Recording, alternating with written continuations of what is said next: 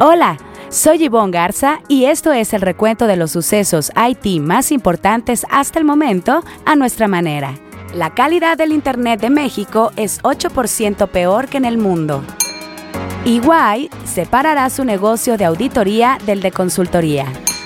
El costo del espectro mexicano es 60% más caro que el promedio. Google reducirá a la mitad el número de proyectos en su incubadora interna. En así lo dijo Walter Hildebrandy, CTO Latam de Zendesk. En el IT Masters Insight de la semana tendremos a Claudia Vázquez, directora de innovación del Instituto Mexicano del Seguro Social. México se posicionó en el puesto 62 en la calificación general de bienestar digital, cinco lugares arriba que el ranking de Surfshark del año pasado, y en la cuarta posición de América del Norte. Sin embargo, cayó cuatro lugares en la velocidad de banda ancha al puesto 67 y 79 casillas en la estabilidad de Internet móvil al lugar 98. Para pagar Internet móvil, los mexicanos tienen que trabajar 291 veces más que los israelíes. Pero antes de entrar en materia, revisemos otros temas candentes en el dossier.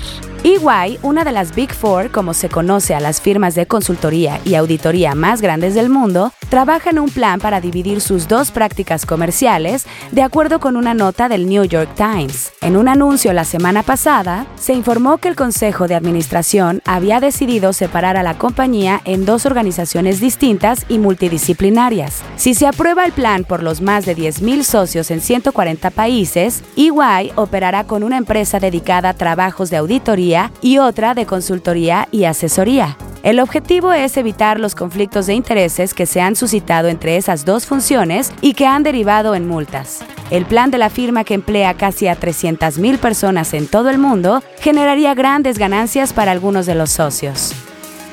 En la gustada sección que esto y que lo otro, la incubadora interna de Google, conocida como Área 120, reducirá a la mitad el número de proyectos en los que trabaja. Según TechCrunch, la división interna de investigación y desarrollo del gigante tecnológico tenía en desarrollo 14 investigaciones y ahora solo son 7. A los empleados cuyos proyectos no continuarán, se les indicó que deberán encontrar un nuevo trabajo dentro de Google para finales de enero próximo o serán despedidos. No está claro si todos podrán hacerlo. A inicios de septiembre, Sundar Pichai, el CEO de Alphabet, matriz de Google, sugirió que la empresa necesitaba volverse 20% más eficiente. Sin embargo, la empresa explicó que la reducción obedece a un nuevo enfoque de Área 120. Si usted encabeza un área de IT, no deje pasar la oportunidad de dejar huella con sus planes presupuestales 2023. NetMedia Research lo invita a participar en la encuesta para la edición 15 del informe de presupuestos. Además de tener acceso preferente al informe, al responder podrá entrar en la rifa de premios. ¿Quiere saber si su presupuesto 2023 IT se alinea a las tendencias de la industria? Busque la encuesta en IT Masters Mag. El costo del espectro radioeléctrico mexicano es 60% superior al promedio internacional pese a los cambios que se proponen sobre el tema en la ley de derechos, dijo Javier Juárez Mojica, comisionado presidente interino del Instituto Federal de Telecomunicaciones. El funcionario añadió que las modificaciones a la ley sobre el cobro del espectro no serán suficientes para disminuir su costo. Al participar en el foro Ericsson Imagine Live 2022, Juárez Mojica explicó que si bien no se va a actualizar el pago por derechos anuales, esto no será suficiente para hacerlo competitivo. De hecho, recordó que Telefónica regresó el espectro que tenía por costoso, lo que representó una pérdida de recaudación para el gobierno de casi 4 mil millones de pesos anuales. Esta semana en Así lo dijo, donde resaltamos una frase que a lo largo de la semana las y los reporteros de IT Masters Mag hayan escuchado de conferencias o entrevistas, tenemos al CTO Latam de Zendesk, Walter Hildebrandi, quien habló de la propuesta para hacer la empresa privada. En términos de, de lo que está pasando globalmente con, con Zendesk, o sea, es un movimiento totalmente eh, eh, tranquilo para nosotros o sea, eh, había ahí, recibimos una, una, oferta ahí, hoy día Zendesk es una empresa pública, ¿sí? estamos listados en la bolsa de Nueva York y recibimos ahí una oferta en términos de, de ser adquiridos por un, fondo de inversiones, básicamente dos empresas, y para que nos convirtamos en una empresa eh, cerrada una vez más. Sí. Es, es una cosa que los, eh, el board de directores está evaluando la próxima semana, si se aprueba la transacción o no. Eh, hay que cumplir ahí una gran parte de, de, de, de pasos eh, legales para tanto, lo estamos eh, siguiendo y todo. Y, y, de verdad, o sea, es una cosa absolutamente normal para empresas que están públicas recibir ese tipo de ofertas.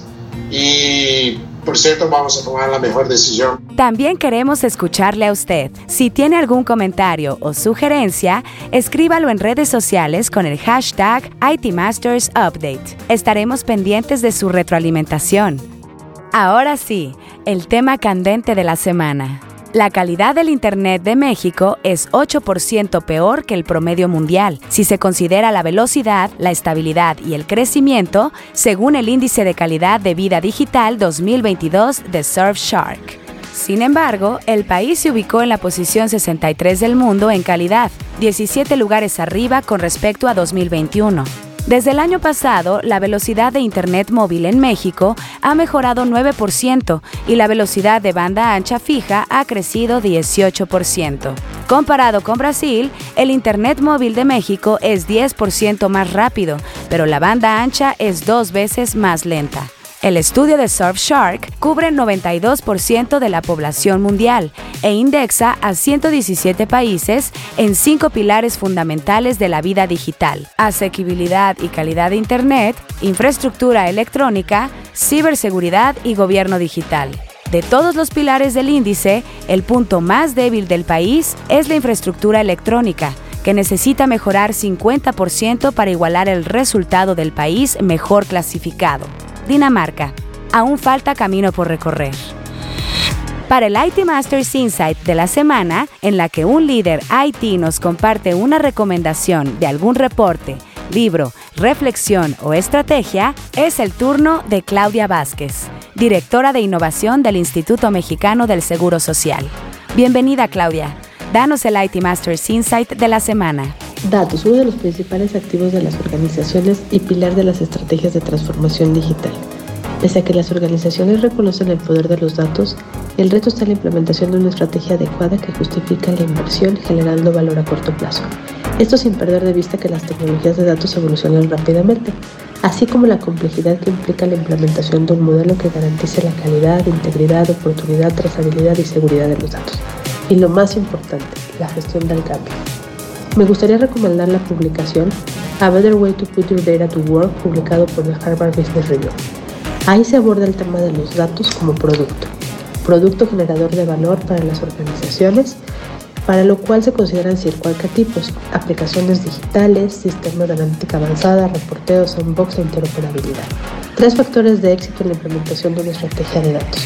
Foco en el cliente, gestión del cambio y modelo de gobierno de datos adecuado. Para el siguiente episodio quiero nominar a Lucy Pineda, directora de transformación digital de Afore Banorte. Muchísimas gracias Claudia por tu IT Masters Insight de la semana. Buscaremos a tu nominada para el próximo episodio. Si quiere leer más sobre lo que aquí le contamos o novedades del mundo IT, visite nuestro sitio web itmastersmag.com o síganos en redes sociales como NetMedia. Hasta aquí este episodio de IT Masters Update porque su opinión es más valiosa cuando está bien informada. Tiene aquí una cita todos los lunes. Buen inicio de semana.